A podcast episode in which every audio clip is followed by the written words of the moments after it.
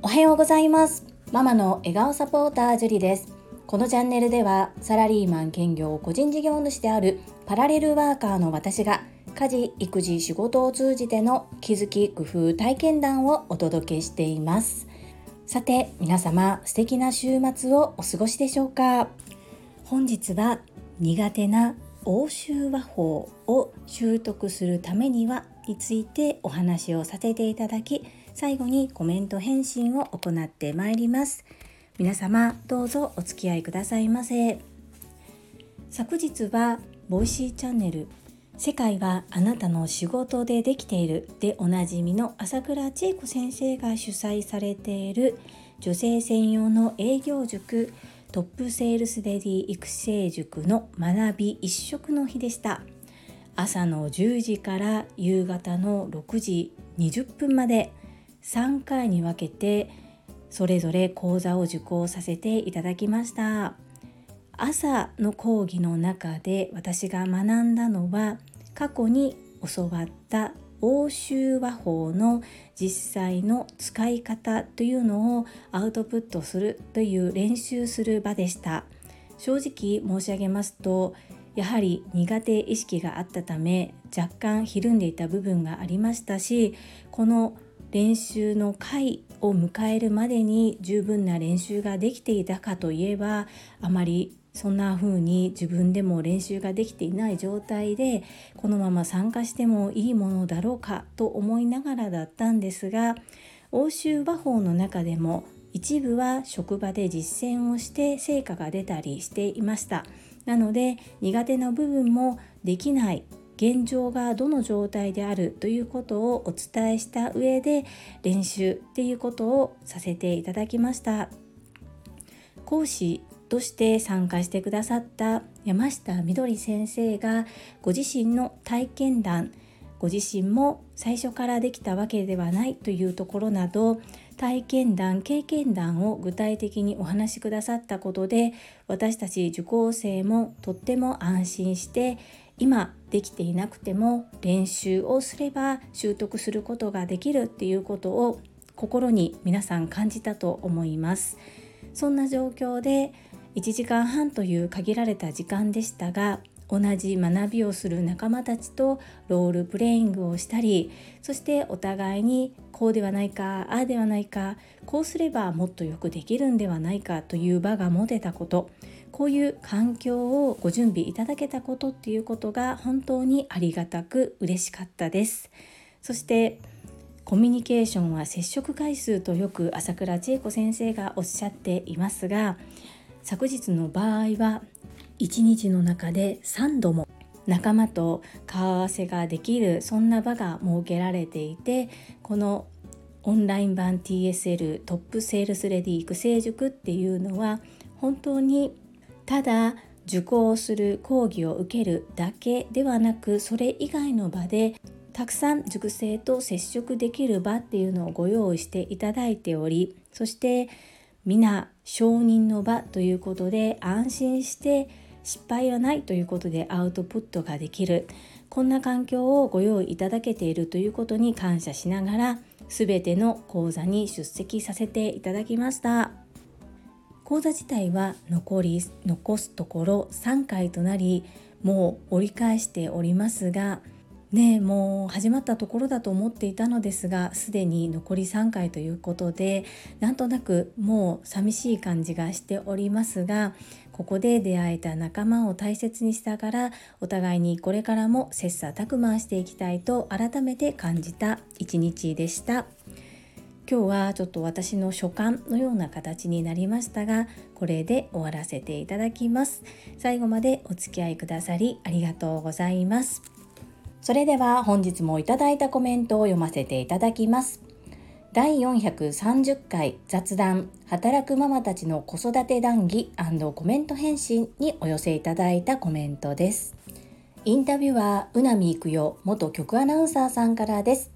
樹里さん、流星くんのこともいろいろあったのですね。ちょうど中学1年生と我が家は中学2年生。私だったらということは言えるのですが樹里さんも言うように別人ですからね我が家もまだまだ見えない部分はありますがそれでも前向きに捉え直し一緒に歩んでいこうと思っていますよ。一番彼にとってそして樹里家の良き選択になりますように。いやなります。大丈夫です。うなみいくよさんコメントありがとうございます。そううなみいくよさんの次男さんとうちの長男流星とは本当に近いですよね。正直次男のことにより多く目を向けていて流星のことは大丈夫だろうというふうに思ってしまっていた部分もあるのかなと少し反省しております。ですが親子でしっかりと話ができてそして本当の流星の気持ちも聞くことができたのでこの選択は私たち親子にとっては最良のものと思っています。朝倉千恵子先生もよくおっしゃっていますが何を選ぶかが問題ではなく自分が選んだその先に道があるということを信じてこれからもしっかりと話し合って前を向いていきたいと思います。うなみいくよさんコメントありがとうございます。続きまして越後屋さんからです。読書やメモなどインプットをどう処理していくかについてアワホームエミさんが Voicy で話してくれています。2022年11月4日の放送ということで対談後編年に300冊読むマイノートスマホメモの取り方ということで大石春さんとエミさんが対談をされているそうです。たくさん本を読み知識を身につけるためにアウトプットしようと頑張っている人は参考になると思います単に情報の伝聞ではなく自分の経験や他のメモとの組み合わせをしてアウトプットできるとより知識が身につくと思います。小学生の夏休みの宿題の読書感想文も単にところどころピックアップしただけのものってそれは感想文ではなく本の紹介をしてるだけやんって思うことありませんか？自分の経験や感情を組み合わせて考えることで知識として身についていくと思います。樹里さんに感化されて私も読書してスタイフでアウトプットに挑戦しますと宣言されている方は是非心がけてみてくださいね。ハードル上げたるで愛の鞭 パシッということで越後屋さんいつもためになる情報そして考え方などを教えていただきありがとうございます私もぜひこの Voicy 探してみて聞いてみます。おっしゃるようにやはりただ読むだけそしてその中をかいつまんで話すだけでは身についたというふうには言えないですよね。そしてそれを読んで自分がどのように感じているのかそしてさらに内容の落とし込みっていうのも大切になってくるということを感じさせていただきました。いつもためになる情報をたくさんいただきまして感謝申し上げます。ありがとうございます。続きましてもう一度越後屋さんからコメントをいただいております。今日のそれってもしかしてアンコンコーナーパチパチパチパチ道具にかなりお金をかけているのでというところで先日の講習を思い出しました。アンコンシャスバイアスの一つにサンクコスト効果というのがあります。人は過去にとらわれます。これまでにかけた時間や労力金銭などに執着してしまい今更変われない変わりたくないという思いが強くなります。今更でもこれまでやってきたしという言葉が出た時はもしかしてこれってアンコンと自分を俯瞰して見てみましょう。今回のお話はアンコンというよりは息子さんに続けさせたいと思う気持ちから出た言葉なのかもしれませんが会社の中にはこういうことはいくつかあるかもしれませんので意識してみましょう。アンニョン。越後屋さんいつもコメントありがとうございます。そうですよね、まあ、家庭と会社ではまた違うのかもしれないんですが今回の流星のことに関しては2つかなというふうに思います。1つ目は自分で考えたことは最後までやりきるという考え。道具に関してはやはり購入するのにまあ、それなりの費用もかかっているというところで主人はどちらかというと後者の方ですね。続ける続けないよりもこれだけお金を支払ったのにっていうところにこだわっていたように思います。そこをネチネチ言われないように私が稼ぐしかないかなと割り切っております。いつもいろんな角度からお話を聞かせていただきましてとっても参考になります。越後屋さんありがとうございます。アンニョン。続きまして第431回料理教室グルテンフリー米粉のバナナパウンドコメント返信にお寄せいただいたコメントです。まみさんからです。石まみさんですね。樹里さんおはようございます。石まみです。樹里さんのりんちゃんが喜んで食べてくれるそれが合格ライン。この一言を聞くだけでどれだけ樹里さんがりんちゃんのことを大切に思っているのかがわかります本当にいいお母さんですね私の母も3人の子供を育てながら毎日美味しい料理を作ってくれていました野菜もすべて手作りです私がこうして健康でいられるのも母の手料理のおかげです。樹里さん、愛情いっぱいの手料理で、りんちゃんは愛のあふれる人間になりますね。いや、もうなってますね。りんちゃん、ママが樹里さんで本当に良かったね。まみさん、いつも優しいコメントありがとうございます。そうなんですよ。こう、資格を取ると決めた方が、こう、ルーチン的に作りますよね。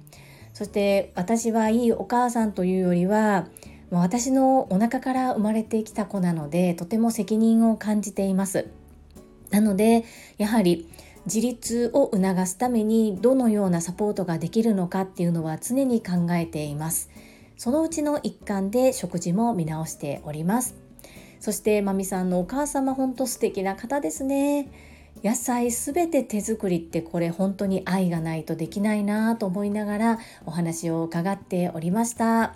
いつも優しくあったかいメッセージありがとうございます。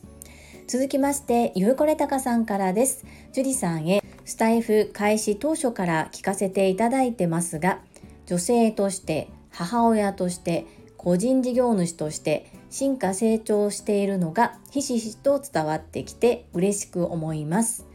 本を読まなあかんでって偉そうに言ったこと本当にごめんなさい。樹里さんはやることが多すぎて読書どころではなかったんですね。今日の一言、読書無理。ゆうこれたかさん、コメントありがとうございます。成長してるんですかね自分ではもう全然成長が見えなくて感じれなくてまあ、このままでいいのかなと思いながらも、まあ、日々続けているそして目の前のことをコツコツと一生懸命こなしているというところです。読書に関してはゆうこれたかさんがおっしゃるように忙しいことをそして自分が読書苦手ということを言い訳にして避けてきていた部分があるなというふうに思っています。ですが今回 TSL に入塾したことで自分に足りていないところが見えてでそこを学ぼうと思ったことでゆふこれたかさんに相談させていただいて組織論を学べる本っていうのをご紹介いただきましたなので最初「樹里さん本読まへんやん」って言われたんですけどその通りなんですよねですがそんな本読まない読書家ではない私が今回変わろうと思ったのであえてゆふこれたかさんにおすすめ本を聞いてそして購入をしてさらに期限を決めて今、まあ、目標達成できるように頑張っているところです。読書無理。これは過去の私ですね。今からは変わりますので見守っていただけると嬉しいです。いつもコメントありがとうございます。続きまして福田秀夫さんからです。会員番号17福田秀夫です。りんちゃんのおかげで味噌、みりん、グルテンフリーと樹里さんもできることが増えているんですよね。流星くんも先生に言うときは心臓がバクバクしているでしょうが正直に言えばきっと分かってくれます。今回の決断を恥じる必要はないし自分の気持ちを両親に言えた勇気が素晴らしいと心から思います。アンニョン。福田秀夫さんいつも優しいコメントありがとうございます。そうなんです。私りんちゃんのおかげでいろんな世界を知ることができています。そして私は外国人の方とコミュニケーションを取るのが大好きです。英語や他の外国語が得意な人ではないんですけれども日本のことを知ってほしい。そして日本に興味がある外国人を喜ばせたいって気持ちがあります。デコ巻き寿司もその一環で認定講師になりましたりんちゃんのおかげで学んでいる部分っていうのはここは日本古来からの部分とそして日本ではまだあまり広がっていない海外では割と当たり前に選択肢として入ってくるグルテンフリーや動物性のものを取らないビーガンの方っていう方もたくさんいらっしゃいます。なのでどのような状況の方が日本に来ても私のところに来てくれればこう食べるものに困らない。そして楽しんで日本が良かったと思って帰ってもらえる。そんな世界ができたらいいなというふうにも思っています。流星はこのコメントを読ませていただいている時点ではまだ帰宅しておりませんのでどうだったかっていうのがわからないんですけれどもまた結果報告もさせていただきますね。シミュレーションをして背中をボンと押して送り出しましたのできっとできると信じておりますそして親子対談した時にいただいたコメントは一つ一つ丁寧に文字で自分で読んでおりました皆様のお心遣い本当に感謝申し上げます。福田秀夫さん、いつもコメント本当にありがとうございます。アンニョン。続きまして、いちご屋さんからです。チャプター分け上達してる。子供としっかり向き合っている樹里さんはとても素敵です。ハート。アメリカのシリコンバレーではイノベーションを生み出すには早く失敗しろと教えるそうです。スマートスモール、ファイル early learn fast が重要だと教えるそうです。失敗は失敗だけども opportunity to 学ぶための良き機会と捉えています。一方、日本では失敗してはいけないものとされています。さらに一度失敗すると失敗の烙印まで押されてしまうことまであります。同じ失敗をしないように次にどうしたらまた失敗しないかなと学ぶことができたら早い失敗は大歓迎なんですなので流星くんへそのクラブ活動が自分に合わないことに早く気づけてよかったね自分のことを知る良い機会になったんじゃないかな。次はどうしよっか。ちょっと休んでみてから考えてみよう。とはいえ雑草魂で根性根性ど根性でやってきたママにとってそういう気持ちになれるかどうかはかなり難しいと思います。その考え方を変えることができた樹里さんは本当に素晴らしいです。越後屋さんコメントありがとうございます。難しい英語がいっぱいで高橋明さん助けてっていう感じだったんですけれどもインターネットこれ本当にインターネットって素晴らしいですねを使ってちょっと発音は下手なんですけれども英語の単語も読ませていただきました。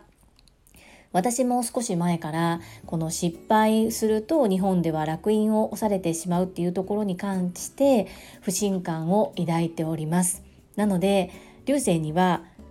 ただいまおかえりって帰ってきたら今日はどんな失敗をしたのって聞くようにしています。であのしてないわって言うんですけどえいいやんしたらしたらいいやん。そっから学べることいっぱいやでっていう風に声をかけるようにしています。ちょっと日本の家庭としては変なのかもしれないんですがこう押さえつけたくないんですよね。これからの子どもたちってグローバルな世界で海外に進出していって活躍していく子たちだと思うんです。なのでこう昔ながらの日本の考え方にこう固執して押さえつけられて自分のうん、功を出しきれないっていうところでせっかく能力があるのにこう海外で対等に戦っていけないっていうのはとってももったいないなっていうふうにちょっと偉そうかもしれないんですが個人的には思っています。なので私も失敗することを恐れるなといつも常々流星には言っています。そうですよね。で私流星と自分がとっても似ているところも理解しているしここは違うなっていうのをやはり12年間小さい頃からずっと見てきているのでなんとなくやっぱり気づいているんですよね。なのでこの根性根性ど根性で、まあ、私はやってきたんですけれども小さな頃から流星を見てるとあんまりその負けて悔しいとかそういうタイプまあものによるんですけどそういうすごくそこを負けず嫌いに取り組むところとまあ俺こんなもんやからっていうところとあるんですね。で今回のクラブ活動に関しては、まあ、私の思いは抜きにして客観的に息子を見た時にあしんどいんだろうなっていうのがとても見えました。甘えでやらないのか本当に苦しんでやりたくないのかっていうところを見極めるのって本当に難しいなと思ったんですが、まあ、ちょっとね倒れたり体調が崩れてしまうまで私が気づけずにいた、うん、それぐらい頑張りなさいっていうふうに言ってしまっていたところはちょっと責任を感じています。考え方を変えたというよりは、まあ、私は私彼は彼っていうような見方をしているっていうところですね。こう秀でた取り柄のない私がこう何て言うんですかね周りから認められるためにはコツコツやったり本気で食らいついていくぐらいしかないですよね評価されるかどうかわからないですけれどもそういったところで頑張ることぐらいしかできないっていう言い方が正しいかなというふうに思いますいちご屋さんいつもたくさんコメントくださって本当にありがとうございますチャプター分け気づいてくださってありがとうございます。とライブ配信で泉さんと一緒にちょっとねやったりはしたんですけれども実は私の配信内で泉さん流に紙を使ってやったのは昨日の配信が初めてでしたあまり反響ないのであ皆さんスルーかなと思ってたんですけれども 拾ってくださってありがとうございます皆様本日もたくさんのいいねやコメントを頂戴いたしまして本当にありがとうございます。いつもとっても励みになっておりますしめちゃくちゃ嬉しいです。今後ともどうぞよろしくお願いいたします。最後に一つお知らせをさせてください。タレントのエンタメ忍者みやゆうさんの公式 YouTube チャンネルにて私の主催するお料理教室ジェリービーンズキッチンのオンラインレッスンの模様が公開されております。動画は約10分程度で事業紹介、自己紹介もご覧いただける内容となっております。概要欄にリンクを貼らせていただきますので、ぜひご覧くださいませ。それではまた明日お会いしましょう。素敵な週末をお過ごしください。ママの笑顔サポータージュリでした。